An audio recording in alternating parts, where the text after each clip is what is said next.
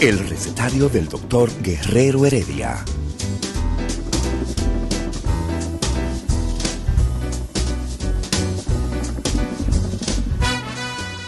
Una respuesta para cada pregunta. Una receta para cada problema. Ven a nuestra propuesta radial, amena, diversa y solidaria. Con alto sentido humano y profesional.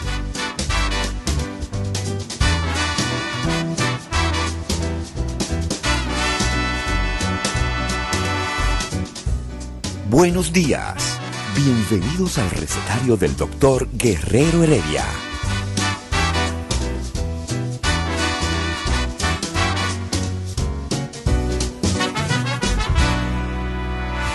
El recetario del doctor Guerrero Heredia. Ay, este mismo recetario. ¡Qué viernes! ¡Qué viernes! ¡Qué viernes! Yo tengo un dolor de cabeza desde ayer, pero un dolor de cabeza. Señores, ¿por qué esta locura? O sea, no es suficiente con que tenemos una tercera ola, no es suficiente con que nos estamos volviendo locas con este COVID. Entonces ahora se añade confusión, que si la vacuna, que si ponte otra, que si de otra marca, que si en un mes, que si en cinco días, que si vete a poner mañana, que apúrate para que en la fila no se acaben. Oh, pero, ¿y esta locura? No, yo, yo te lo digo de verdad, es un dolor de cabeza que no se me ha quitado, Olga. Por suerte para mí. Vamos a seguir tratando eso en, la medida que entremos en materia de, de, la vacuna y del COVID. Yo quisiera ver cómo conversamos con la gente que sabe, si no voy a comentar lo que han comentado los que saben. Pero por suerte para mí que este dolor de cabeza tiene solución. ¿Tú sabes por qué tiene solución, Olga? Porque hoy al lado mío está la experta en dolores de cabeza, de la República Dominicana. ¿Y por qué yo digo eso? Porque ella no solamente es neuróloga. Tú verás que ella va a decir, eso es porque ella es mi amiga. No, no es porque ella es mi amiga. Es porque ella tiene estudios como cefaliatra. Ella tiene estudios en especialización de lo que son los dolores de cabeza. Entonces, eso no es que ella sea mi amiga, no, eso es que ella se ha, se ha encargado de ocuparse en aprender sobre los dolores de cabeza. Doctora Ana Robles, mi querida amiga, tan bella siempre. Este dolor de cabeza que yo tengo desde anoche con esto de la vacuna, dime, ¿qué, qué, qué yo hago con él? ¿Me tomo un diclofenac? Eh, ¿Voy al oculista? Eh, porque, ¿qué? Oye, lo que yo te iba a preguntar, que qué tipo de dolor de cabeza es.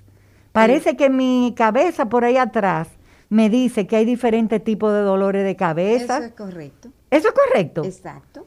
Y lo primero que tenemos que hacer cuando estamos frente a un paciente que tiene dolor de cabeza es si es el dolor de cabeza un síntoma que refleja otra enfermedad o si se trata de un dolor de cabeza primario que, como la migraña o dolores de cabeza secundarios a otras patologías. ¿Tú estás oyendo cómo se va complicando el asunto? Y entonces hay eh, lo, lo, que cuando y cómo tú diferencias ahora que, que hablaste de los de las especialidades, los neurólogos generales tratan el dolor de cabeza en general.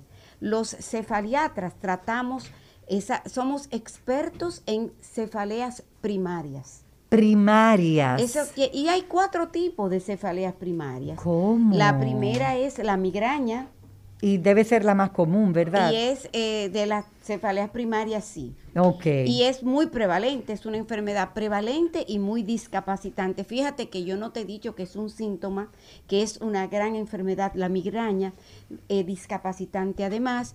Luego tenemos la cefalea tipo tensión, que puede ser episódica, todo lo que tiene menos de tres meses es episódico y todo lo que tiene más de tres meses es crónico. O sea, una persona que tenga más de 15 días de dolores de cabeza por mes, por más de tres meses, tiene otro diagnóstico que se llama migraña crónica y que solo representa el 2% de todos los tipos de migraña. La migraña en general tiene aquí en República Dominicana 16%. 16%. 16%. ¿Mujeres o en los eh, eh, hombres? en general, pero 3 a 1 es la relación mujer-hombre. ¿Y por qué más en las mujeres? Porque en la migraña hay un factor hormonal importante, o sea, los estrógenos, que son las hormonas femeninas por excelencia, tienen un, un, una, una explicación, porque oye bien, nosotros sabemos todo el mecanismo fisiopatológico de lo que es la migraña, pero aún no sabemos en sí qué detona la crisis migrañosa, con todo lo que sabemos. Entonces, fíjate, en los estrógenos, la caída específicamente de los estrógenos provoca dolor de cabeza. Pero es que no es así por así. Encontramos lo que llamamos el santo grial entre los médicos que hacemos eso, y es que se, des que se describió, se encontró la presencia de receptores estrogénicos específicos en áreas eh, sensitivas del dolor a nivel cerebral. ¿Tú entendiste algo? Porque ella está hablando cosas que son demasiado finas para nosotros, ¿verdad? Pero qué bueno lo que tú me estás diciendo, porque eso quiere decir que de verdad ustedes saben lo, que, están tratando. No, yo lo que quiero que la, de verdad el pueblo sepa que la migraña es una enfermedad, que la migraña no es una ñoñería de las mujeres cuando tienen la menstruación, que la migraña no es que ella no quiere ir al trabajo, que no quiere tener relaciones con el esposo. Que no quiere tener relaciones sexuales. La migraña es una gran enfermedad y una enfermedad subdiagnosticada, subtratada sobre todo, porque en las estadísticas mundiales más de un 50% de los migrañosos alrededor del mundo no han recibido tratamiento médico y se han tratado con el autocuidado, o sea, las personas se tratan solas. La persona se trata con lo que la vecina le dice, con lo que le resultó a mamá, porque tenemos la concepción de que la migraña corren las familias. Eso es cierto. Eso es cierto, eso es cierto. Hay un componente, hay un componente importante de como de genética y genético y eh, antes hablábamos más y e incluso eh, la historia familiar si una persona no tenía antecedentes de migraña en la familia era era parte de los criterios mayores para el diagnóstico de migraña.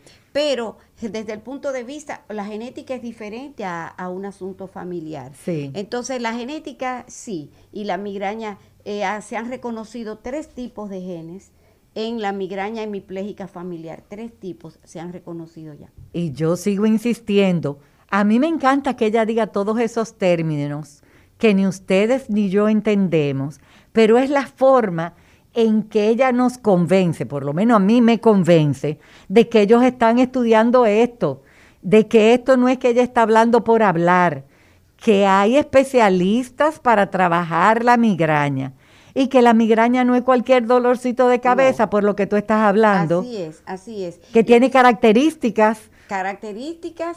Este dolorcito de cabeza que yo tengo desde ayer por el asunto de la vacuna, ¿esto es migraña? Bueno, si no sé, no sé, porque si tú tienes un antecedente de que ya tú eres una migrañosa, pues sí, podía ser el preludio de una crisis o una crisis pequeña, y pero también podría el, estrés eh, de, desencadenar, oiga, el estrés no causa migraña. No causa migraña. desencadena. Ah, o sea, si ya yo soy migrañosa y tengo una situación de mucho estrés. Si te la desentona, te la, te la me, la dispara. Te la dispara, pero no te la produce, porque yo veo muchos pacientes que te dicen, eh, o esposos, hijos, familias, eh, cuidadores, que te dicen, no, pero no te preocupes que el dolor de cabeza de mi mamá es estrés.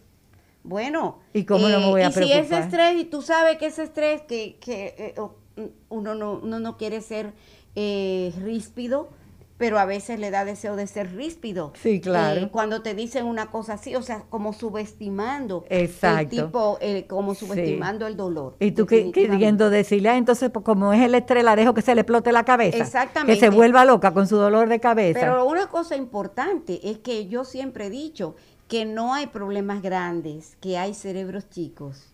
oh, O sea, quiere decir que hay personas que tienen una carga grande de estrés, muy grande, y que no tienen, eh, y que lo, y, y saben manejar, ma- manejar la situación. Han O sea, aprendido. saber- y han aprendido y se han reeducado, se han rediseñado su conducta y han, y han, y saben cómo manejar, eh, cómo manejar sus situaciones de estrés. yo me he distraído porque en el, en el live de Instagram hay, comentarios y hay un señor Santos que dice, y los hombres que sufrimos de migraña, y también a veces en la mañana cuando despierto, da un dolor de cabeza por unos segundos que creo que se me va a explotar la cabeza y luego se va.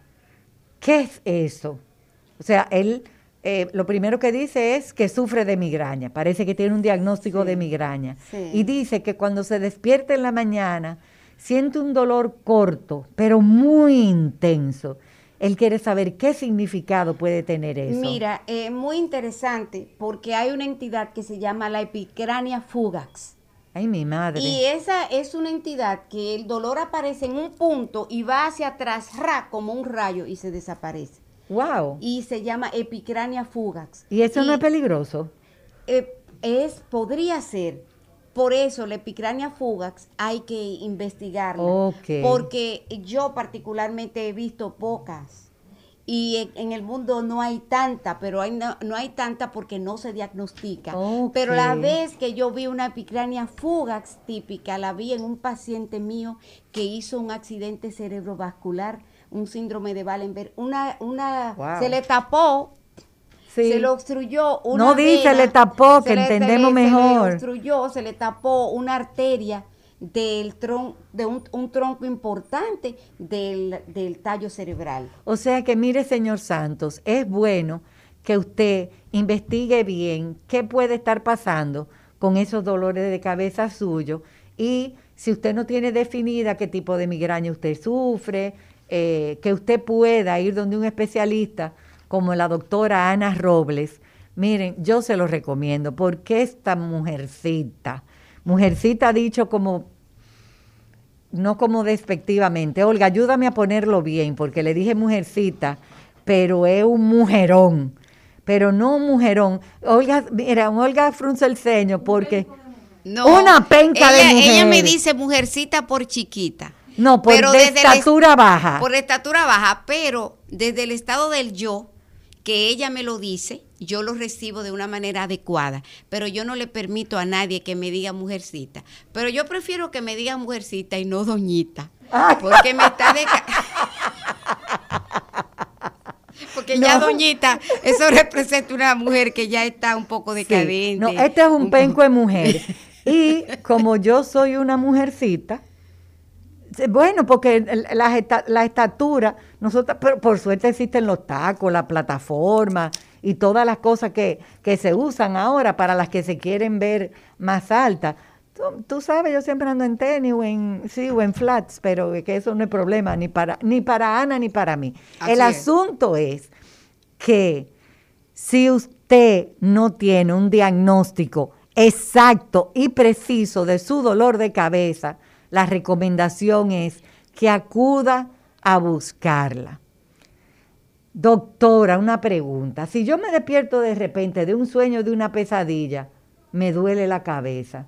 Yo creo que eso casi es normal, que si tú te estás en un sueño, Mira, te voy a hablar de la relación de los dolores de cabeza con el sueño. ok, Mira, existe ya una entidad conocida, descrita por Ranskin, que se llama la cefalea hípnica, que es una cefalea que aparece durante el sueño y se trata y solamente responde con litio. oh, wow. Esa. Pero hay entidades, por ejemplo, yo, yo tengo una paciente y mira, una de las cosas que quizás tú crees, Lidia, o, o te digo tú, por, por, como clase médica. Dice eh, la neuralgia del trigémino, por ejemplo. Y yo veo a una paciente con una neuralgia del trigémino que ella le duele por las noches. Y, y eso es eso es para un inexperto, va a decir neuralgia del trigémino, porque la neuralgia del trigémino se duerme por las noches. Y cuando los pacientes se duermen y están, la neuralgia no, no aparece de noche. Entonces, cuando tú tienes un paciente que tiene un dolor facial y que no está ubicado en la primera rama, que está ubicado en la primera rama del trigémino, que son tres, una oftálmica, una B2, la maxilar superior y la inferior. Cuando tú lo tienes en una localización en B1, en la de arriba, es raro que sea neuralgia del trigémino, porque son raras. Entonces, hay un montón de diagnósticos que tienen que ver con lo que se llama el dolor miofacial y el dolor facial. Son tantas cosas que hasta que uno se equivoca, porque son muy muy específicas, sumamente y muchos detalles. Y con mucho detalle, o sea, a veces no nos detallamos a ver la localización, a ver cómo ocurre, a ver eh, cuándo ocurre ese dolor de cabeza. Entonces, lo otro relación con el sueño, la migraña aparece en la madrugada. Más del 70% uh. de los pacientes se despiertan en la madrugada con mucho dolor de cabeza. Y esa es una forma. Y ese es otro, otro tipo frecuente de cómo, te, cómo estamos hablando, de cómo se relaciona los dolores de cabeza con el sueño. Ahora, una persona que no duerma bien y que tenga migrañas crónicas, es muy difícil si yo no pauto una regulación cronobiológica del sueño, tratar de controlarle las crisis a esa persona. O sea, el que no aprende a vivir no puede curarse. El que no aprende a vivir no puede curarse. Pero tú te diste cuenta de lo que tú dijiste tan profundo. Wow. Lo que pasa es que la gente piensa que ves el especialista, te da una prescripción médica y ya. Y si tú no tienes el compromiso de, adoptar eh, ciertas medidas eh, en tu vida, cambios en tu estilo de vida sobre todo. Porque la comida, el no hacer ejercicio. No es lo mismo estilo de vida que calidad de vida. No, no, no. Importante detalle. Exacto, en tu estilo de vida, o sea, tienes que dormir bien, tienes que tener higiene de sueño, acostarte a una misma hora, levantarte a una misma hora, aún los fines de semana, una serie de cosas, tratar de mantenerte hidratado, tratar de comer eh, a, las horas eh, eh, reglamentarias. Si, por ejemplo, tienes un trabajo que no te permite comer a horas regulares, entonces puedes utilizar ciertos suplementos, barras, frutas, sobre todo que sean de fácil manejo. Sí, que tú la puedas llevar y traer. Que tú la puedas llevar y, comerla sin, sin, sin, ningún tipo de, de dificultad. Si, si, tú te, si tú la miras, tú te das cuenta que ella tiene una buena calidad de vida, que sus horas de sueño deben de ser buenas. Aquí hasta los muchachos están diciendo, esa piel, ¿eh? Una niña bebé, una niña bebé. Y tú ves que pasan los años, los días, los meses, y la doctora Ana Robles, como lleva ese plan en su vida de calidad de vida, a ella no le da dolores de cabeza. Estilo de vida estilo de vida. Estilo de vida que, me va a llevar a una mejor calidad de vida. Exactamente. Ahora, mm, tú dirás, ¿se necesita dinero para tener un buen estilo de vida? no. Pero para tener calidad de vida, sí un poquito, por lo menos las necesidades eh, cubiertas. y lo que se llama lo que el famoso la pirámide de Maslow, que habla de las primeras necesidades que tiene el ser humano, eh, comenzando con cubrir tus necesidades básicas hasta final, hasta tu, tu propia autoestima. Hasta en filosofía entramos aquí. ¿Qué te parece?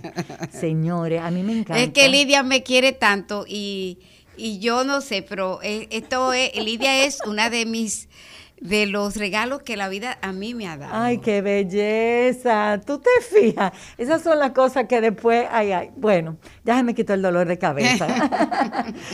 Ana, tú has... Lidia, ¿y por qué tú no, tú, tú sabes qué pasa? Que yo me truqueo aparte de que, por ejemplo, eh, me Oh. dice, yo tengo un dermatólogo que se llama Baudilio Mejía, y Baudilio es uno de mis actores, y, y Faroche Melgen, Oh. eh, en esta en- Pero tremendo en este dúo. cuidado eh, un dúo un, un- un- y eh, un dinámico entonces Sí. le dice mira yo quiero que tú me me pongas así como tiene Ana Robles el cutis y dice bueno lo que pasa es que ella lo heredó dice o sea Importantísimo. dice y entonces es verdad yo heredé el cutis de mi mamá pero yo me lo cuido si tú lo hubieras heredado y no te lo cuidas, Eh, no hubiese tenido el mismo resultado definitivamente yo voy a ir donde ese dúo dinámico, porque va- tú también. Entonces yo te iba a decir, Lidia, tú eres una mujer bella por naturaleza, fina. Ay, tan este, y tiene unos rasgos muy finos. Este, eh, eh, ya tú deberías ponerte tu voto. Pero Pero el Botox no es para los dolores de cabeza. el Botox, eh, la primera indicación eh, fue para el blefarospasmo. Oh. Y hace muchos años que comenzó este tratamiento y comenzó en neurología. Pero al tratar los pacientes con distonías y sobre todo con blefarospasmos, se dieron cuenta los científicos que quitaba las arrugas. Y Oye. obviamente la persona te puede pagar más porque tú la embellezcas que por salud. Y entonces ahora mismo el Botox Cosmetic, o sea, cuando hablan de Botox, piensa que eso es una terapia cosmética y no es así, porque incluso es el- la piedra angular en el tratamiento de las distonías. En cefalea es el tratamiento de elección junto con los anticuerpos monoclonales para el tratamiento de la migraña crónica.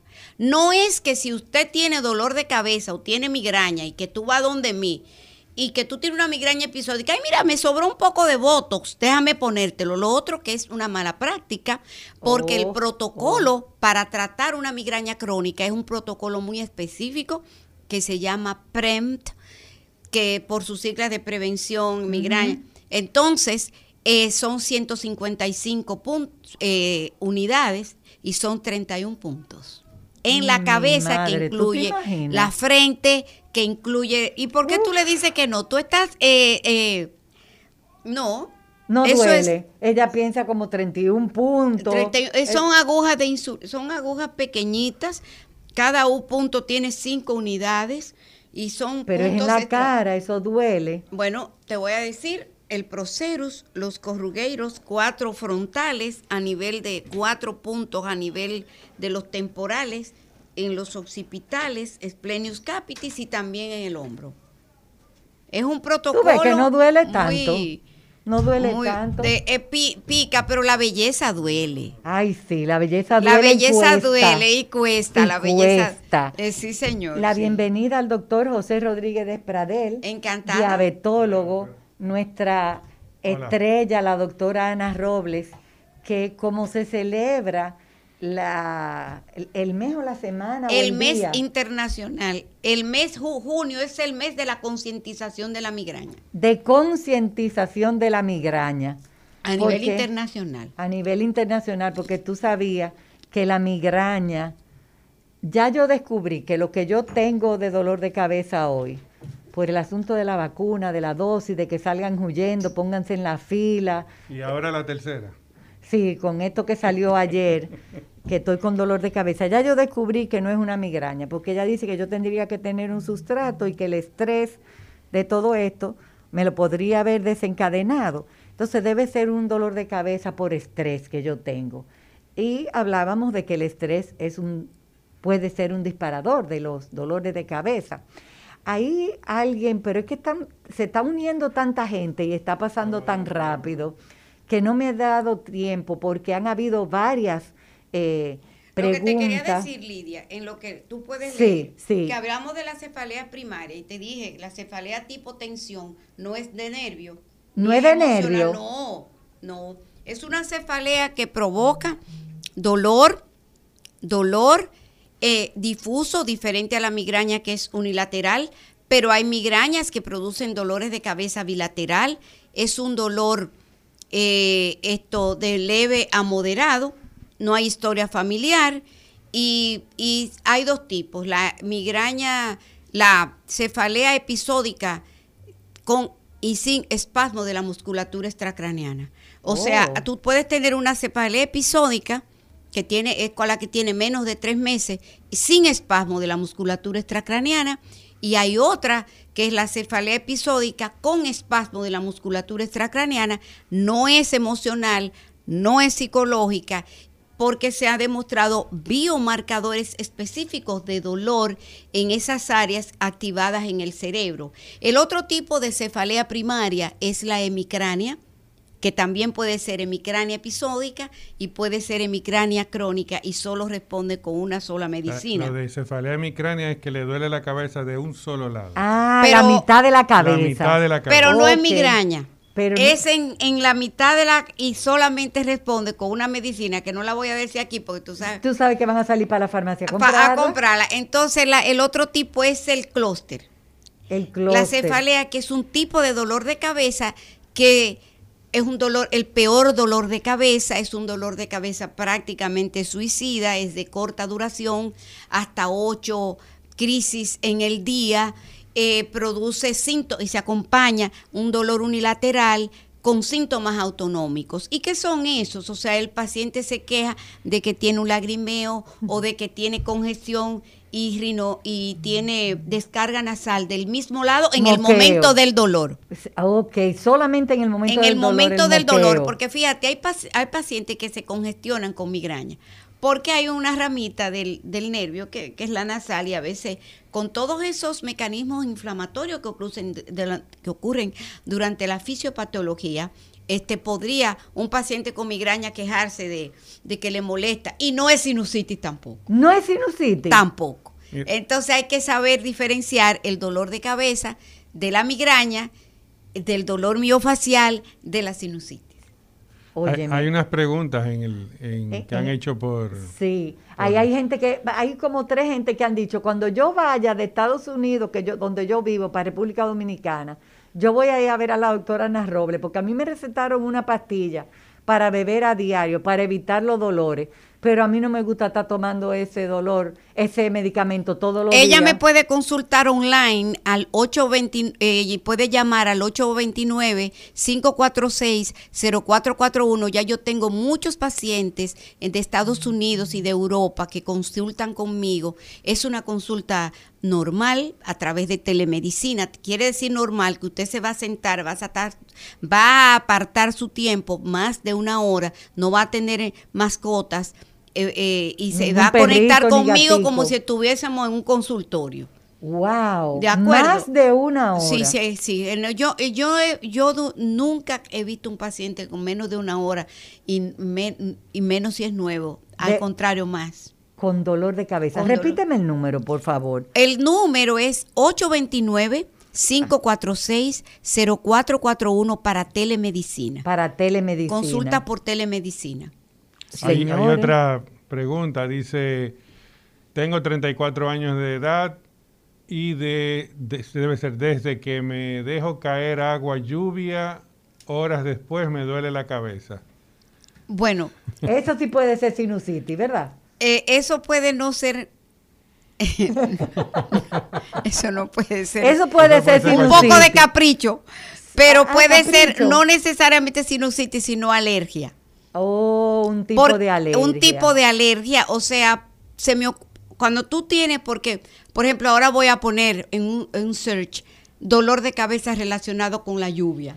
¿Entiendes? O sea, porque tú sabes cómo soy yo, pero el asunto es que cuando te cae la lluvia, ¿qué puede tener la lluvia? Que te cae en la cabeza, que te puede activar, activar factores inflamatorios eh, y la liberación de histamina, serotonina, y entonces eso provocarte vasoconstricción, vasodilatación, congestión y todo ese fenómeno que ocurre, se me ocurre. Señores, porque ella es muy ocurrente. y, habla con evidencia, va a buscar la evidencia. No, no, no, definitivamente. Nunca he visto, nunca he visto cefaleas relacionadas con la lluvia, pero la voy a poner. Pero, pero sí he visto cefaleas relacionadas eh, por compresión y ahora está apareciendo por mascarillas. Cefalea secundaria al uso de mascarillas. ya está, ya le estamos, ya los expertos le están poniendo en entre las clasificaciones. yo me imagino que la cefalea por mascarilla. Sobre todo la KN Eh, eh, la KN95. 95 original. Sí, tiene que, ser un tremendo dolor de cabeza. Después de esta pausa, porque tenemos que cooperar con la salud de nuestros técnicos, eh, vamos a seguir conversando sobre los dolores de cabeza. Y hay una pregunta que cuál es mi opinión sobre la tercera dosis. Yo le voy a dar mi opinión sobre la tercera dosis y le voy a pedir la opinión a estos dos expertos que yo tengo aquí después de esta pausa. El recetario del doctor Guerrero Heredia. Estamos en dolor de cabeza con la doctora Ana Robles. Doctor José Rodríguez de Pradel y Ana, eso de que, yo opino de la tercera dosis, yo no tengo una opinión personal. Yo voy a hablarles de lo que los científicos han estado diciendo desde el principio de las vacunas. Y lo que yo he estado oyendo, eh, la Pfizer es lo que está ahora de moda. Lo que yo he estado oyendo con la Pfizer desde el principio es que usted se va a vacunar, usted va a tener sus dos dosis y es muy probable que en seis o en ocho meses usted necesite una, un refuerzo de esas dos dosis. Y sobre todo en la época, ¿cómo se llama ahora? De otoño que viene, que se coloca la vacuna de la influenza. En Estados Unidos se habló desde el principio que es muy posible que con la influenza, con la influenza usted se ponga el refuerzo de su COVID-19 con la Pfizer. Ok, perfecto, eso yo lo oí desde el principio y lo entendí muy bien. Un refuerzo. ¿Qué yo opino de la tercera dosis? ¿Qué es eso de tercera dosis? Si ya usted tiene sus dos dosis, quédese tranquilo que, ah, no, que eso no cubre la variante no sé qué, ¿qué papel científico dice que no la cubre? ¿Qué papel científico dice que no la cubre? ¿Qué papel científico dice que la chinita no le va a ayudar a usted frente a un COVID que le dé? Además, ¿quién le ha dicho a usted? Óigame, óigame bien. ¿Quién le ha dicho a usted que usted se puede quitar la mascarilla y que usted puede andar en teteo y que usted puede infectarse? ¿Quién le ha dicho eso a usted? ¿Quién le ha dicho que si usted se pone mañana la de Pfizer, pasado mañana la Moderna y traspasado mañana la Trombomaker o, o, cualquiera que usted quiera y se vuelve y se pone cinco más de la chinita, no le va a dar el COVID? No, póngase su mascarilla, mantenga la distancia y deje el teteo. ¿Qué yo opino de la tercera dosis? Volviendo al original no tengo una opinión personal porque lo que estoy haciendo es expresando lo que he leído de los expertos. Esta mañana oí la recomendación de un infectólogo a quien le tengo respeto y que sé que ha manejado mucho COVID, y me voy a atrever a mencionar su nombre sin haberlo conversado con él, el doctor Balcácer, que el doctor Balcácer decía, bueno, si usted tiene una dosis de la Sinovac y le tocaría ponerse la segunda dosis, usted si tiene factores de riesgo, si tiene muchas comorbilidades, si usted prefiere, en este momento usted podría ponerse la segunda dosis de la Pfizer en vez de la Sinovac. Eso yo lo respeto porque él es una persona que sabe de eso más que yo. Ahora, eso de andar mezclando vacunas, yo no he leído en ningún sitio que sea una recomendación número uno A. ¿Ustedes lo han visto alguno que andar mezclando vacunas puede ser lo recomendable? No, y realmente hasta ahora, como tú dices, y hay que hablar, como decíamos al final del, otro bloque, como estaba hablando la doctora, hay que hablar con evidencia. O sea, eh, no podemos llevarnos de pensamientos de teoría de conspiración o de que si a mí me pusieron agua bendita o si a mí me pusieron esto. no, no, no. no. Lo que han dicho los fabricantes y lo que han dicho los que han, los que han estado monitoreando esto es que todas las vacunas, excepto Johnson, son dos dosis. Y, como muy bien mencionaste, eh, los fabricantes de Pfizer dijeron que es muy probable que luego de seis meses se necesitara un refuerzo. Es muy probable que, o sea, hay una conjunción, es muy probable que, no están diciendo, ya se determinó que hay que hacerlo. Exacto. Entonces, en estos momentos, mandar a, una tercera dosis con un mes, ¿cuál es la evidencia científica de eso? Hasta ahora yo no lo he visto. No. Se necesita evidencia científica. Si nosotros queremos control, vamos a hacer lo que se ha dicho, vamos a controlar lo que están llegando a nuestro país. ¿Usted viene con qué? ¿Usted viene con su vacuna puesta? ¿Usted tiene su prueba hecha negativa? Entre. No, quédese afuera hasta que usted demuestre que aquí usted no va a infectar a nadie. Yo estoy muy de acuerdo con lo que ambos han expresado, pero también tomando en cuenta eh, eh, experiencia con otro tipo de, de tratamientos biológicos. Cuando usted va a activar el sistema inmunológico, usted tiene que saber qué repercusión tiene eso y que cada uno es diferente. Cada ser humano es diferente. Y una vacuna puede, puede responder de, de, una manera, desde el punto de vista inmunológico, no igual. En mí que en ti. En mí que en, ambas. Entonces, lo otro también. Desde, desde que tenemos uso de razón y se usan las vacunas, existe lo que se llaman los famosos refuerzos. Pero para eso tú necesitas mínimo seis meses. Seis meses, nueve meses, un año para tú reforzarte. Ahora, la pregunta que se hizo desde el primer momento y de, de, donde sale toda esa teoría que te decía, si te pusiste una vacuna, te debes poner la misma vacuna en la segunda dosis y hasta ahí estamos bien. Y yo creo que eso es lo correcto, luce correcto. Entonces, si ya ahora en todo este tiempo que ya se comenzó la vacunación en el mundo, es porque esta gente ha seguido estudiando y ha seguido estudiando y ha dicho, bueno, el hecho de que decíamos que no podíamos combinar dos vacunas era porque nosotros estamos estudiando. Y ya hay algunos resultados preliminares, pero a nadie le ha dicho que si usted se puso Sinovac y que y o Sinopharm, cualquiera de las dos chinas, usted se va a poner la Pfizer o usted se va a poner la Moderna. Usted debe seguir su protocolo normal. Si al cabo de seis meses, hacer como hacemos con los niños, con nosotros mismos, usted se pone su refuerzo. Pero lo otro también importante, cuando yo veo todo esto, yo veo que hay una avalancha de personas que salieron hoy a ponerse la vacuna de Pfizer. Se fueron a poner la vacuna porque solo yo importo. O sea, el egoísmo sobre todo. Ah, porque yo soy que me tengo que cuidar yo misma. No, usted debe seguir su esquema normal de vacuna y espere. Y en ese tiempo vamos a tener más resultados y vamos a ir a lo seguro. Por ejemplo, mira, yo tengo experiencia con los biológicos en dolor de cabeza, con los anticuerpos monoclonales. Exacto y me preguntan, doctora, una persona con migraña y, se puede poner el anticuerpo monoclonal. Bueno, pues sí, porque cuando yo indico un anticuerpo monoclonal en, contra del CGRP, que es el marcador biológico de la migraña, estoy bloqueando una vía que se llama el CGRP y yo no estoy bloqueando otra vía que tiene que ver con el resto de, con el sistema inmunológico.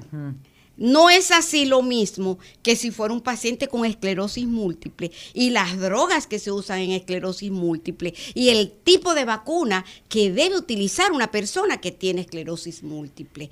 Entonces yo digo que cuando tratamos biológicos, cuando tratamos este tipo de cosas, nosotros no podemos ir a la Bartola y hacer lo que se nos parezca, porque yo siempre, yo siempre he estado en contra del vedetismo médico y he estado en contra de la medicina basada en mi ocurrencia. En lo que yo creo. En, lo, que, yo creo y mi opinión personal. Bueno, eh, a veces uno lo usa en este tipo de programas, pero yo creo que nosotros deberíamos ser como Lidia, porque Lidia yo la admiro como mujer, porque es la característica más grande que puede tener un ser humano es ser la humildad, es ser humilde. Y tú eres una mujer científica, una mujer humilde. Y lo humilde es lo opuesto a la soberbia. Lidia tiene dificultad en reconocer sus capacidades, sus habilidades, su sapiencia, y por eso es que ella es una persona humilde. Y hay que, hay que entender. Y que yo la admiro mucho. Claro, no, totalmente de acuerdo. ¿eh? Por eso hacemos dúo. Qué bien. Eh, y, hay que entender, volviendo a, esos medicamentos, que no es como cuando usted se toma un acetaminofén. Claro. La respuesta no es mañana, ni ahorita, ni en cinco minutos. Eso tiene que generar una respuesta inmunológica para entonces poder ver resultados. O sea, la respuesta usted no la va a ver de una vez, que es lo que la persona tiene que entender en cuanto a esto de, las vacunas. Yo tengo una inquietud y a lo mejor ustedes están más informados y me pueden responder. Eh, ¿Estuvo la sociedad de vacunología involucrada en esa decisión de la comisión? Eh, ¿Cómo se llama la comisión? El gabinete de salud. Ay, es que tú estás calladita ahí atrás. Eh, en el gabinete de salud. ¿Estuvo la Sociedad Dominicana de Vacunología involucrada en eso? Yo, yo tengo esa inquietud, tú sabes, y he tratado de comunicarme con el doctor José Brea del Castillo, que es el presidente de la Sociedad Dominicana de Vacunología, un gran amigo nuestro, pero parece que a él lo tienen, tú sabes, yo me imagino cómo lo tienen a él al salto de la pulga. Yo no quiero hablar, pero Lidia, mira, deja decir. Déjelo en que usted también Una de las cosas que yo pienso, a pesar de que yo soy una admiradora de la vicepresidenta, la doctora Raquel Peña, la admiro como mujer, yo pienso que el Ministerio de Salud Pública debe ser el organismo rector de todo, de todo. Entonces yo veo que hay una una centralización de todo esto alrededor de la vicepresidenta, a la cual admiro grandemente, respeto, pero eso es lo que yo creo que está pasando. Eh, no, no te niego que la, eh, que la vicepresidenta de la República está actuando con las mejores intenciones. Y fajada. Y, está trabajando mucho, pero yo entiendo que ha fallado, ha faltado el, el, el, o sea, que tienen, hay muchos recursos que podían colaborar frente a esto y delegar cosas. Por ejemplo, el presidente de, de, la sociedad de vacunología, todo el mundo dar una opinión antes de tomar este tipo de decisiones. Oye, eso se llama el trabajo en equipo. El trabajo en equipo. Y delegar cosas. Y en ciencia, Mientras más cabeza pensante y estudiosa se junten para resolver algo, mejores resultados vamos a tener. Entonces. Les, les mandan un saludo, la doctora Molina desde la Florida. Mi ah, querida pero la Lidia, placer de verlas juntas. Mi querida Ana, un abrazo. Ah, la doctora Molina es una estrella. Eso es una de esas, ya usted sabe. Sí, sí, y un oyente fiel. Y cuando tú estás en el programa y es que ella se deleita. Sí. Gracias. Un abrazo para ti también. Entonces, José, Ana me estaba comentando de un montón de tipos de cefalea que si crónica, que si no crónica, que si primaria, que si no primaria, que si en mujeres, que si en hombres, que un montón de cosas. Y yo cada vez me confundo más porque el dolor de cabeza no es un dolor de cabeza. Es un síntoma como tú lo estás viendo, pero no. Deja decirte, eh, una de, yo como presidenta y fundadora de la Sociedad de Cefalea, eh, yo estoy escribiendo algo y en el prólogo digo que lo peor que, que tiene la cefalea es que incluso cuando tú vas a decir que algo es malo, tú dices, pero eso es un dolor de cabeza. eso es verdad. Y ese estigma ya nosotros también debemos quitarlo. O sea, tú sabes lo que es, que si tú tienes un problema económico, eso es un dolor de cabeza. Pero es verdad. Que si tú tienes un problema con tu esposo, eso es un dolor de cabeza. Que si tu hijo sale de noche, tarde, qué dolor de cabeza. Y yo quisiera trabajar y estoy trabajando un poquito para eso.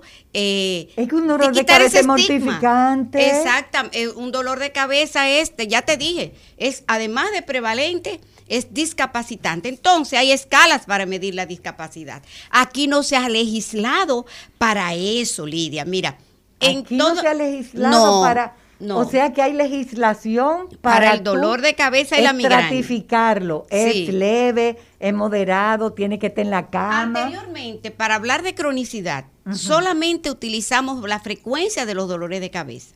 Y decíamos, más de 15 dolores de cabeza al mes por más de tres meses crónico. Ahora, además de, de la frecuencia del dolor de cabeza, se toma en cuenta aún menos frecuencia, pero con un grado de discapacidad importante.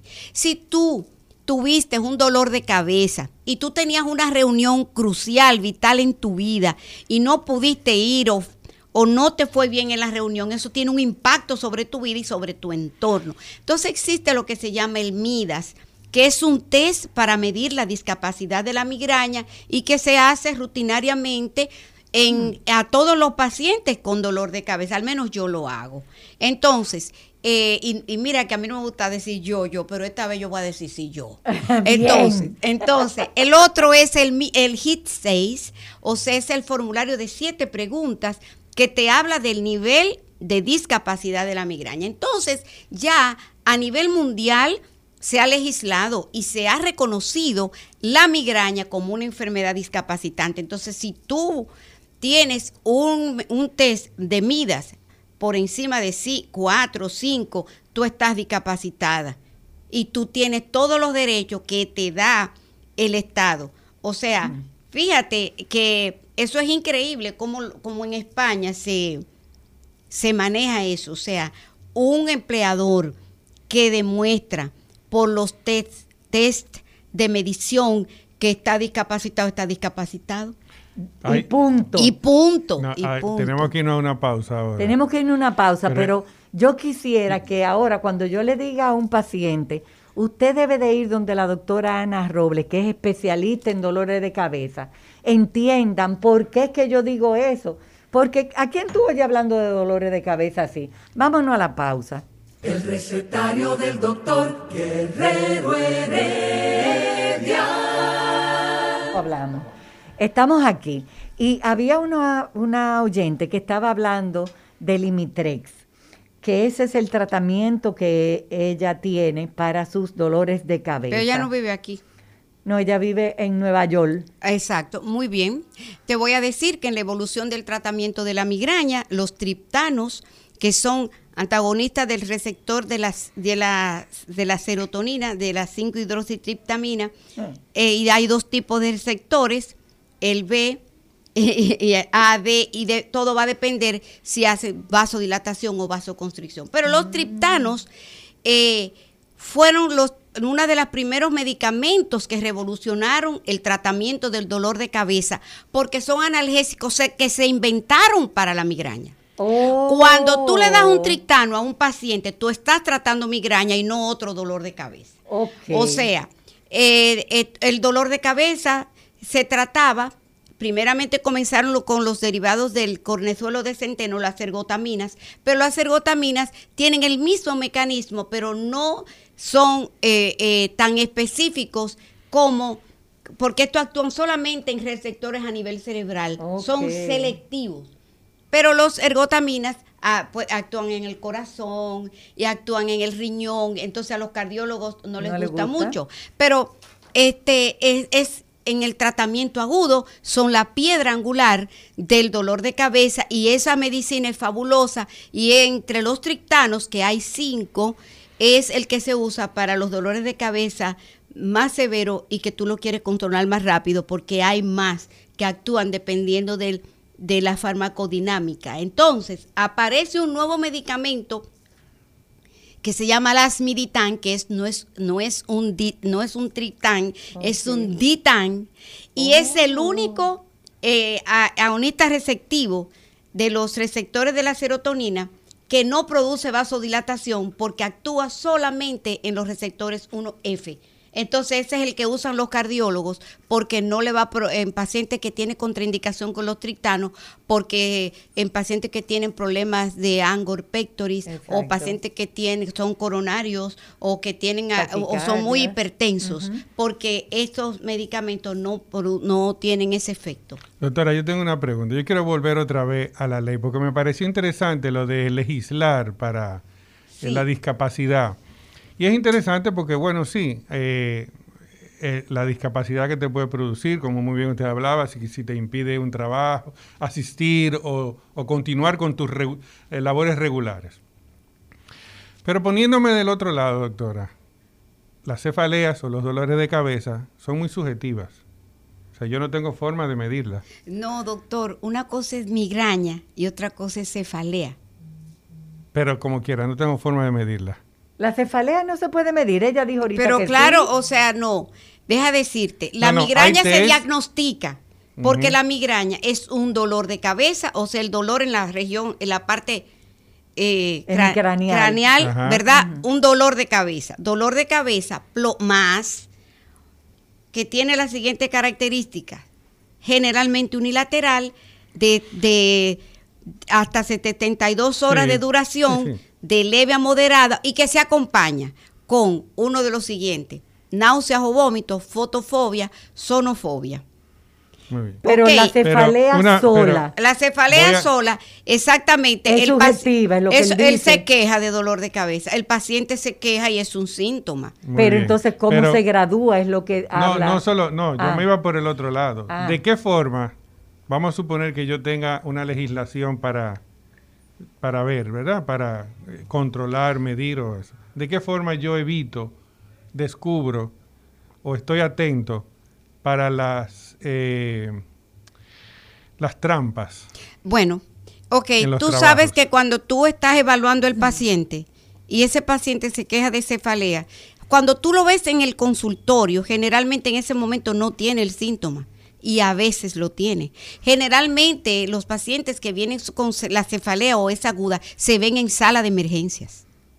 Se ven en entonces es es una minoría la que tú logras ver durante la entrevista. Y yo particularmente, hay pacientes que me dicen, pero es una emergencia, deme la consulta. Si es una emergencia, vea la emergencia, porque esta consulta dura una hora y media y eso es injusto, someter a un paciente con dolor de cabeza a un interrogatorio. Entonces yo creo que la habilidad del médico, existe algo que se llama la bella indiferencia de Charcot. Cuando tú estás con un paciente y tú miras y tú observas lo que es el lenguaje corporal, perfectamente tú te das cuenta si esa persona está siendo, está simulando. Sí, porque hay, hay muy buenos simuladores. mira, hay muy, mira, yo te voy a decir, yo he visto, yo he visto pacientes que vienen aparentemente con debilidad o una parálisis, pero el lenguaje corporal los delata. Tú dices, una persona que esté teniendo un cuadro de hemiplegia, que esté perdiendo la fuerza, óyeme, no puede estar tan sonriente, no puede estar, se llama la bella indiferencia de Charcot. La bella indiferencia. Ahora, yo digo, y eso me lo enseñó mi maestro Mario Tolentino. Ay. Ahora, oye, yo te voy a decir una cosa. Yo siempre le he dicho a los estudiantes de medicina, no, uno no se hace buen neurólogo hasta que no se le muere el primer histérico. Guay. Entonces, Entonces, le, yo iba, como le iba- no, le iba a comentar eso, que todos nosotros en su formación, eh, muy probablemente tuvimos la oportunidad de ver a una persona que llegaba a la emergencia, eh, entre comillas, catatónica, o sea, bien, y, y cuando eh, uno lo que hacía era, cuando lo evaluaba, le ponía lo que uno decía a la americana y fácilmente de una vez resolvía. resolvía. Yo pero como no había histérica, tomografía, no había resonancia magnética en esa época. Yo como histérica he insistido en conversar con el doctor José Brea del Castillo, presidente de la Sociedad Dominicana de Vacunología, y ahora mismo lo tenemos en el Ah, teléfono. excelente. Hola doctor, qué agradecida estoy de que puedas acompañarnos en esta mañana de, de locura, porque yo me imagino que, que a ti te deben de tener al salto de la pulga con esto de que si la tercera dosis, ¿qué es lo que está pasando? Hola, hola, ¿qué tal, doctora Soto? Un abrazo a la doctora Robles, mi querida amiga. Eh, Ana, un abrazo para ti. Hola, querido, hola, ¿cómo estás tú? hola, hola. Qué placer Bien, bien. Igualmente. Eh, fíjate, sí, no, yo creo que esto, eh, doctora Soto, eh, venía, veníamos ya acariciándolo a nivel mundial, de una la posibilidad de una tercera dosis. Eh, lo que no se establecía si es de la misma marca o de marcas diferentes o una tercera dosis reformulada, que no quito, o sea, en el futuro yo creo que vamos a seguir poniendo vacunas contra COVID eh, como si fuera la influenza. Eh, yo, yo estoy convencido de eso. Que pueden ser reformuladas o no, eso es otra cosa. De eso Ok. no vamos a, a entrar. Ya Pfizer y el mismo Sinovac habían hablado de esa tercera dosis. sí. ¿qué es lo que, exactamente, ya se había hablado. Y algunos, eh, ¿cómo se llama? Algunos antecedentes. Estados Unidos ya hace dos días, el miércoles o el martes, habló de una tercera dosis para un grupo de pacientes. Eh, pacientes inmunocomprometidos, pacientes con... Un grupo de pacientes habló la necesidad de una tercera dosis tanto de Moderna o como de Pfizer, ¿de acuerdo? Sí. Entonces, eh, los Emiratos Árabes también eh, tomaron la decisión, igual que aquí, que después de dos dosis de una inactivada de Sinovac, van a poner también una de una plataforma diferente. Claro, ellos hablaron de una diferencia de seis meses. Exacto. la decisión de ellos. Pero fíjate que es una decisión. Oh. No hay no no fue un estudio.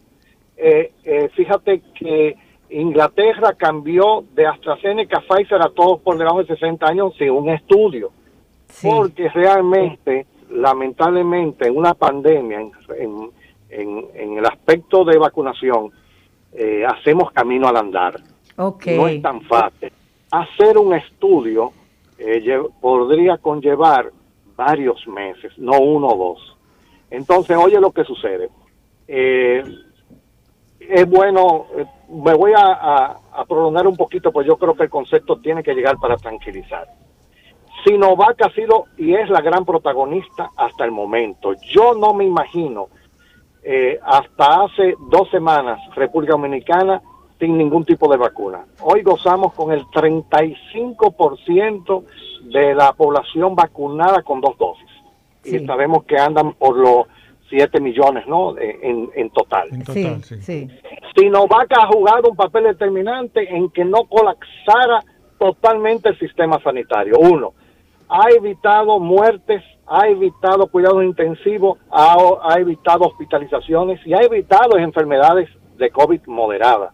Eso, eso es vital entenderlo hasta el momento. Ahora, ¿qué ha pasado?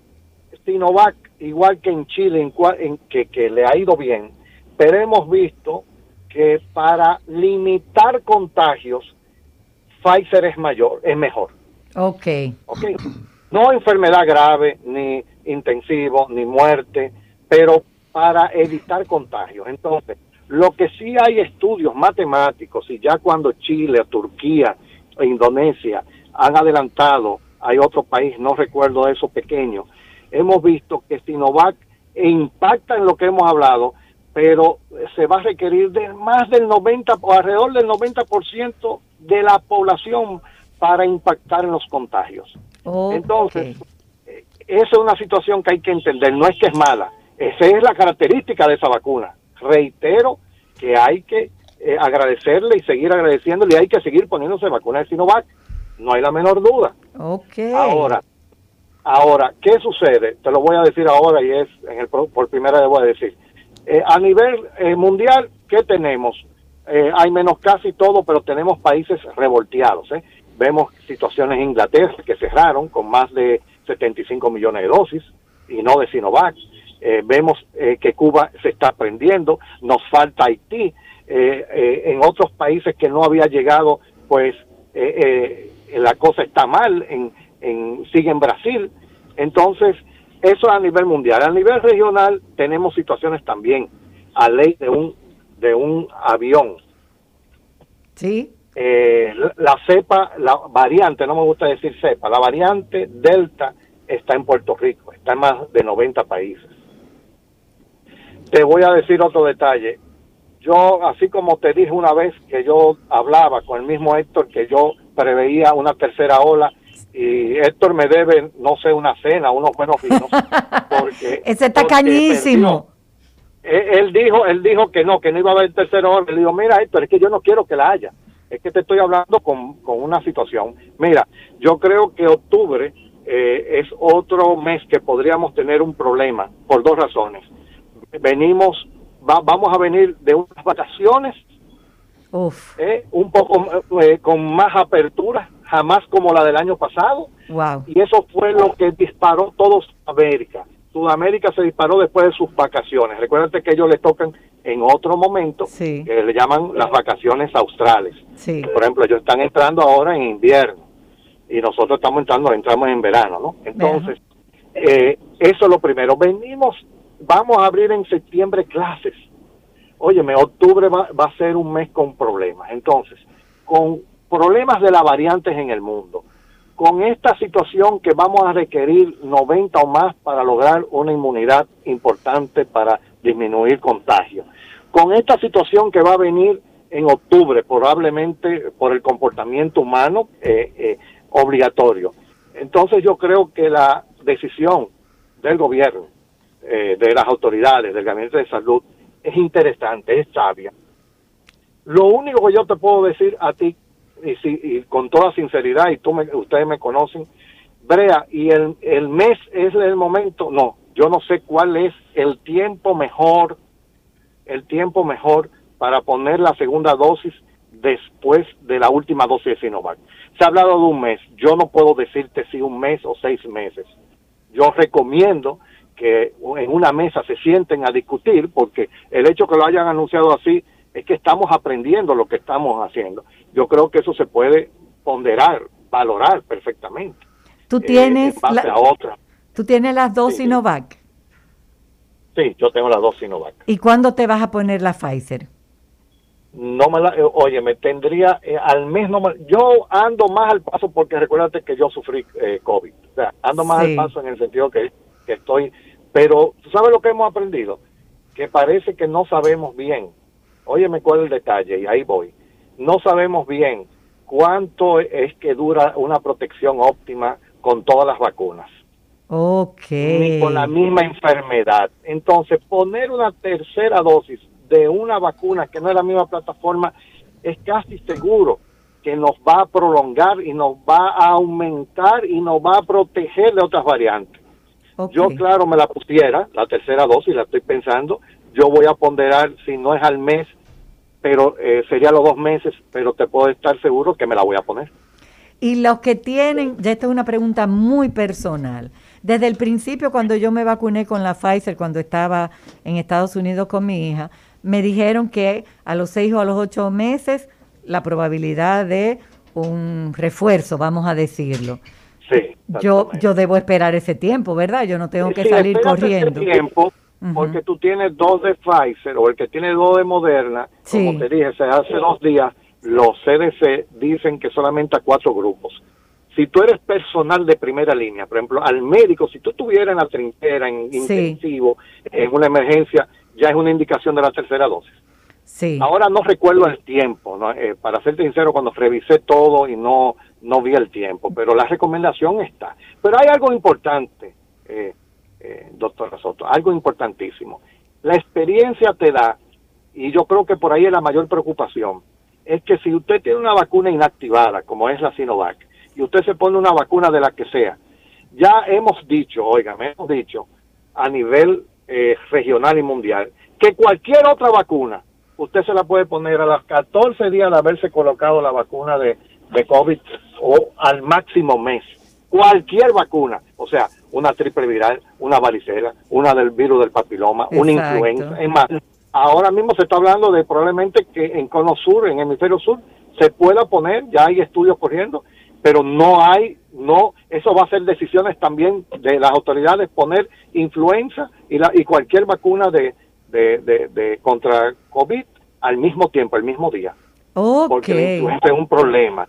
Pero lo que te quiero decir es que si usted al mes, y yo creo que eh, la decisión del mes es lo que se tomó, eh, no porque hay un estudio, sino en qué momento yo me puedo poner otra vacuna de cualquier cosa después de haberme puesto la vacuna de COVID. Eh, bueno, 14 días o el mes. Entonces, ponerte una vacuna, eh, después de ponerte una vacuna inactivada, reitero, que esta es la vacuna Coronavac de la empresa Sinovac, sí. usted eh, puede al mes colocarse cualquier vacuna y por qué no ponerse otra vacuna a otra plataforma, pero le puedo augurar, no puedo confirmar ni garantizar.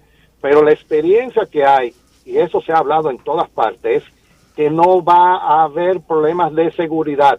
Que el hecho de que usted se ponga la, la, primera, la, la, la tercera dosis, usted no va a tener problemas de seguridad. Solamente los inherentes de la vacuna que usted se ponga en la tercera dosis. Ok. Si, Pfizer ya ha reportado que le da dolor de cabeza y dolor en tal sitio y que le, da un mareíto, lo que sea, usted puede tener eso perfectamente. Exacto. se está poniendo esa vacuna. Igual que usted se ponga la vacuna de, de, de, otra, de varicela, y la varicela puede dar fiebre o a ciertas edades o te puede dar dolor en el sitio. O sea, tú vas a ver esos eh, efectos secundarios. Pero yo creo que de que si va a ser, no hay un estudio qué tan óptimo nos va a, producir eh, tanta eh, por ciento de aumentar la defensa, no lo hay, pero seguro que la va a aumentar. Pero lo más importante es que, que auguramos que va a haber seguridad, que no va a haber problemas al respecto entre esta tercera dosis. Entonces, la decisión está ahí.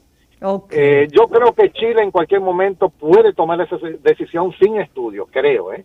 Okay. los chilenos yo creo que están, son muy metódicos y como ellos han llevado todo a través de la universidad, diferente a nosotros, eh, eh, yo, pero me da la impresión que se van a tomar la decisión de, empezar a poner. ¿Por qué? Porque lo que se quiere es disminuir contagio, parar la cadena de, infectados y prepararnos lo más rápido posible contra las variantes circulantes que hay y contra lo que puede venir en octubre. Exacto. Tú me dirías, eh, Brea, pues entonces tú mismo me estás diciendo que, que sería bueno estar en septiembre vacunado. Bueno, es posible desde el punto de vista epidemiológico.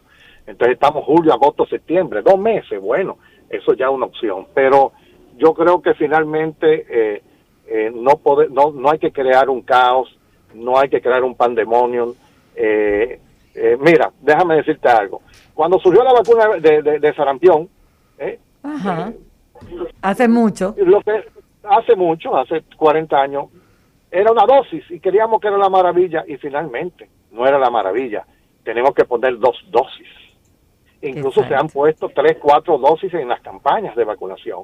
Entonces ahí nos equivocamos, vamos a decir. Entonces en vacunología, igual que cuando tú pongas la de triple bacteriana, queríamos que a los dos, a los cuatro, seis meses, pero nos dimos cuenta que no, que había que vacunar a los 18 meses y había que vacunar a los cuatro o seis años.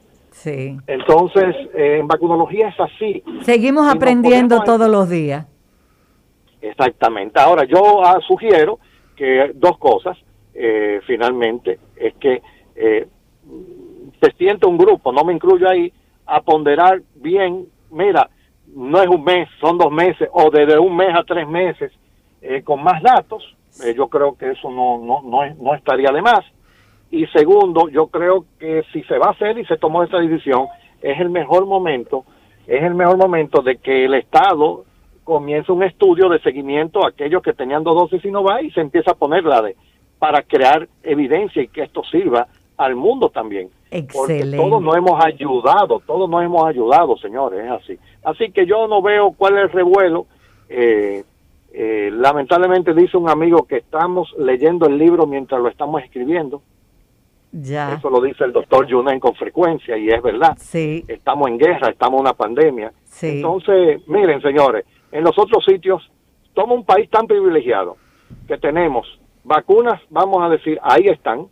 Y dos, que estamos vacunados. Yo creo que el único país, si no el segundo, pero fue el primero en pasar a vacunar a niños de 12, a, adolescentes de 12 años. Así es. Y ahora estamos hablando de una tercera dosis porque la tenemos, señores, y en Centroamérica no tienen vacuna muchos países. Entonces ahora nos estamos quejando del exceso.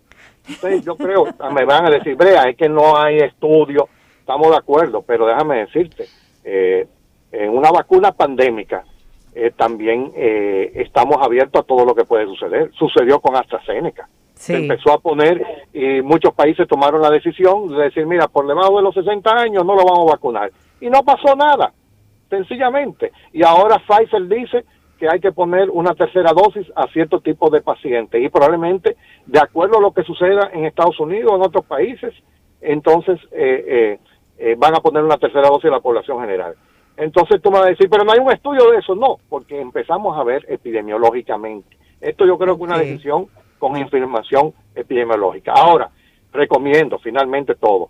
Todo el mundo debe ponerse sus dos dosis de Sinovac o de Pfizer. Eso sí no se puede negociar usted puede no decidir ponerse la tercera dosis o como dicen, bueno, yo voy a esperar tres meses, usted espera los cuatro meses, no hay problema, pero usted sí, tiene que completar su segunda dosis de Sinovac, tiene que empezar su primera dosis de Sinovac, tiene que completar su segunda dosis de, de Pfizer cuando le toca, o iniciar la vacuna de Pfizer. Eso no es negociable. No es negociable andar sin vacuna. Exactamente. Gracias, José. Yo, te, yo igual que tú, cuando voy a decir doctor José Brea del Castillo, lo pienso. También yo te tengo que decir cookie. Sí, tú me quieres decir cookie, yo te quiero decir man. Exacto. Estamos en tu programa, entonces. Estamos frente al pueblo. las recomendaciones, eh, sentarnos a ponderar bien que, mire, yo creo que el, el, gabinete está abierto, que digan, bueno, también no es un mes, a los dos meses, pero eso yo creo que lo tomaron por esa situación. ¿Qué tan rápido podemos empezar a vacunar? Bueno, eh, con una segunda, con, con una vacuna de COVID ¿Cuándo es que mundialmente se dice que se puede poner cualquier otra vacuna? ¿A los 14 días o al mes? Yo creo que el mes una buena, eh, eh, es, por ahí tomaron eso, porque me van a decir por qué tomaron esa decisión. Y tercero, yo creo que hay que empezar un estudio y aprovechar esto y, y, y, crear una situación y fortalecernos. Si el estudio nos dice, ay, mire, es mejor a los dos meses y tres días, contra, pues vamos a ponerlo a los dos meses y tres días. Ahora, con seguridad, ustedes pueden, eh, la seguridad que no va a pasar nada, solamente los efectos secundarios que tiene cualquier vacuna como es Pfizer o Moderna o la que se escoja para tercera dosis. Este Excelente. gracias, gracias, gracias al doctor José Brea del Castillo porque tomó su tiempo para aclararnos este tema que tiene a los dominicanos hoy tan inquietos. El doctor José Brea del Castillo es el presidente de la Sociedad Dominicana de Vacunología. El recetario del doctor Guerrero Heredia. Con los pacientes, con las personas que nos están pidiendo eh, el, teléfono. de la doctora Ana Robles, tanto para consulta eh, de telemedicina, para cualquier comunicación con ella, el teléfono es el 829 546 0441. 829 546 0441. Y cualquier, si no se les responde inmediatamente, que por favor nos dejen un mensaje de WhatsApp para poderlo ubicar. Excelente, porque puede que estén ubicados en eh, ese momento. Ajá, que no les respondan y aún ha sido una queja reiterada de mis pacientes. Doctora, su secretaria no me está respondiendo y a veces ella está haciendo otra cosa y entran varias llamadas. Eh, Entonces el WhatsApp es fabuloso. Sí, porque ese se queda ahí y se responde desde que se puede. Miren, eh, la llamada al presidente de la Sociedad Dominicana de Vacunología nos ha robado tiempo con la cefalea. No, no, no, para nada. Ha sido fabuloso. Espérate. cefalea y algo más. Sí, ha sido fabuloso, pero entonces yo lo que quiero es enganchar para que ella venga, aunque no sea el mes de la cefalea ni de la migraña, claro, claro. para que tú vuelvas, hablemos de dolor de cabeza, sí. porque hay tantas cosas modernas. No, y que la gente tiene que saber que un dolor de cabeza. Y los mitos y las realidades. Claro en ese sentido, a eso me refiero. El vino tinto, las relaciones sexuales. No, ya. Hay una cefalea eh, que es una cefalea primaria relacionada con la actividad sexual dentro de la clasificación de las cefaleas por el esfuerzo. Igual, cefaleas relacionadas al esfuerzo está el de la tos, de la actividad sexual, etcétera, etcétera. Oh, ese es un tema. Eso es un tema eh, fabuloso, el sí. Y que la gente, que el pueblo entienda, que todos nosotros que estamos aquí entendamos que un dolor de cabeza es un dolor, de, cabeza. Y que para eso existe una especialidad. Yo, yo me yo estoy tan convencida, yo creo que es de las veces que yo he escuchado a Ana Robles hablando de sus dolores de cabeza, todo lo que ella nos dice, cómo ella, yo me acuerdo al principio cómo ella iba descubriendo cosas y ella se maravillaba y, y, y, y cómo la especialidad y la gente y cómo se iban interesando. Y yo me quedaba como, un dolor de cabeza produce tanta emoción, pero es por eso, porque los dolores de cabeza son un dolor de cabeza, José. Hay que, hay que tirar mucha página para la izquierda. Hay que tirar Pero después, no, eso no es, no, y, pero después de ahí, eh, tú te das cuenta, cada vez que más revisas, que te das cuenta que, que tienes que seguir revisando, y cosas que yo la tenía por dada, y la tenía estudiada y cerrada, ahora cambia. O sea, por ejemplo, eh, la cefalea secundaria al uso de medicación, ya cambió eso. Ajá. Cambió. O sea, no es lo que yo podía haber dicho eh, anteriormente, hablado anteriormente, porque todo cambia, porque se ha avanzado mucho en el es estudio. un tema que tenemos que eh, tratarlo también. Exactamente, o sea, los pacientes, los dolores de cabeza secundaria al uso de medicación. Mira, alguien, alguien mencionó la cafeína, yo creo que fue él. A lo mejor fue José que mencionó la cafeína. Ajá, mira, los pacientes dicen, ay, me duele la cabeza, yo me tomo una taza de café y se me quita. Se te quita y se te cronifica también. O sea, Oh. porque una de las cosas que yo hago en los pacientes crónicos Ah, fue, que oiga. sufren de dolores de cabeza es que le voy quitando cosas, por ejemplo, el café. Ok. Porque hay un dolor de Mejor cabeza que se, produce, que se produce por el, la depresión de cafeína. El día que tú te dejas de tomar esa taza de Ay, café, te ay, da ay, un dolor de cabeza tan grande, pero si dejas de tomártelo tres días, te vas a mejorar muchísimo, porque es que cuando tienes el dolor, te tomas la cafeína y te mejoras. Pero el uso crónico, el día que lo dejas de tomar, hay una depresión de la cafeína y hay dolor. Ok. Entonces, la cafeína también es una, el café es uno de los causantes de cronificación del dolor de cabeza. Lo que un neurólogo no quiere que le pase a un paciente con dolor de cabeza es que se cronifique. Pero la Coca-Cola es buena para el dolor de cabeza. Bueno, Depende. Eh, la Coca-Cola tiene un Depende dolor del de cabeza en ese del momento. concepto de bueno. Exacto, sí. Eso es muy No, me gusta, yo no uso nunca el, tele- el, el, el concepto bueno, yo uso si funciona o no me funciona. Porque lo que puede ser bueno para ti puede ser que no sea bueno para mí. Por eso yo digo, no me funciona tal cosa, no me funciona, yo uso eso. Mira, hay- hay eso es una- neurolingüística. Sí, sí. Hay una pregunta, doctora. Dice, los dolores de cabeza post-COVID, ¿debemos medicarnos o esperar que se pase? No hay que tratarlos todos. Y déjame decirte, uno de los signos cardinales del COVID, eh, del COVID es el dolor de cabeza. Más de el 80, el, tanto que hablan y hablan y no se dan cuenta que el síntoma más frecuente, un 80% en el COVID, es la cefalea. Entonces, incluso el, el grupo de Valebron en Barcelona hizo, ha sido los primeros que han hecho investigación, han hecho estudios y publicaciones, incluso de la pandemia, de los pacientes, como ellos tienen centros de dolor de cabeza, los pacientes que tenían migraña y los pacientes que no tenían migraña y los que tenían dolor de cabeza con y sin migraña. Y hay una serie eh, fabulosa publicada de eso. El dolor de cabeza por COVID se, se produce por los mecanismos inflamatorios que todos conocemos y se puede manifestar tanto con migraña y, o tanto como una cefalea eh, eh, tipo, de tipo tensional. Pero hay una, hay una cascada de dolor de cabeza en el COVID. Por ejemplo, hay una cascada cuando tú estás con el tema de la del asunto de la respiración y se produce un tipo de dolor de cabeza secundario al intercambio de ah, CO2-oxígeno, Ujú. que nosotros la tenemos ya clasificada. El dolor de cabeza de tensión porque yo tengo COVID, porque tengo COVID. El otro tipo de dolor de cabeza que se te puede presentar es que yo soy migrañoso y yo tengo un factor inflamatorio que me está activando las crisis de migraña. Entonces hay todo una cascada y, se- y secundariamente hay otro tipo, cefalea nueva diaria persistente, secundaria al COVID. Entonces después, ahora se está hablando de las secuelas del COVID. También eso hay que medirlo. Y lo que se dice es que tú recuerdas cuando estudiábamos medicina que nos hablábamos, que nos hablaban del, de los eh, casos de encefalitis de von Economo.